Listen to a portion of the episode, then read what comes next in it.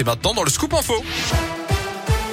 Et l'actu de la Loire et de la Haute-Loire avec vous, Gaëtan Barallon. Gaëtan, bonjour. Bonjour Yannick, bonjour à tous. On débute avec vos conditions de circulation. Et le point noir à la mi-journée, c'est à nouveau le pont de Givors sur la 47 avec un accident en direction de Saint-Etienne, ce qui provoque de grosses difficultés pour accéder au nœud de Ternay sur la 7, la 46 sud. Soyez prudents et patients dans le secteur. Il y a aussi quelques ralentissements toujours sur la 47 dans le secteur de Rive de Gier avec des travaux toujours en direction de Saint-Etienne. À la une ce jeudi à Saint-Estève, il y a un an jour pour jour, le 3 mars 2020. 21. Un trou géant se formait à Montieu, 100 mètres carrés, 15 mètres de profondeur. Un affaissement de terrain entre les rues Marc Charat et Émile Zola qui avait engendré de gros dégâts à cause d'un puits de mine. Le puits Robert, six enseignes avaient dû fermer leurs portes. Le site avait été rapidement sécurisé. Le trou a été remblayé un mois plus tard. Aujourd'hui encore, des étais sont en place pour soutenir la structure du bâtiment qui accueille Émergie Chaussures, Crazy Fête et un local inoccupé.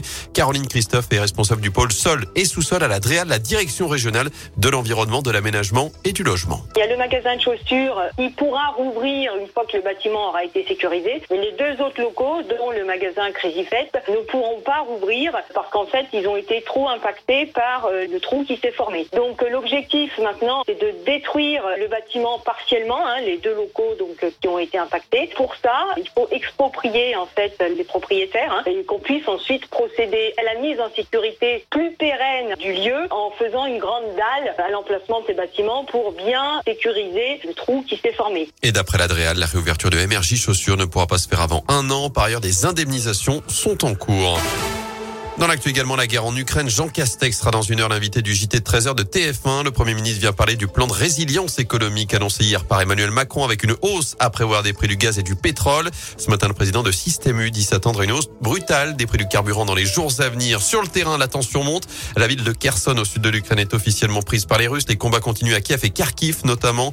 L'Ukraine reconstruira chaque église, chaque rue et la Russie paiera, dit ce matin le président ukrainien Volodymyr Zelensky. Chez nous, le Secours populaire de la Loire lance un appel aux dons. 50 000 euros déjà été débloqués en urgence pour mettre en place les premières actions de solidarité. En bref, dans le reste de l'actu, cet exercice attentat intrusion en Haute-Loire, il a eu lieu ce matin dans les écoles, collèges et lycées d'Issingeau. Un exercice bref, désormais terminé pour acquérir les bons réflexes en cas de situation exceptionnelle. À les suites du crash de la Germanwings, un pilote allemand s'était suicidé en 2015 dans les Alpes, entraînant la mort également de ses 149 passagers. D'après aujourd'hui en France, les juges d'instruction en charge de l'enquête viennent de conclure à un non-lieu. En sport, nouvelle conséquence de la guerre en Ukraine. On apprend ce matin que les athlètes russes et bélarusses sont finalement exclus des Jeux paralympiques de Pékin qui commencent demain.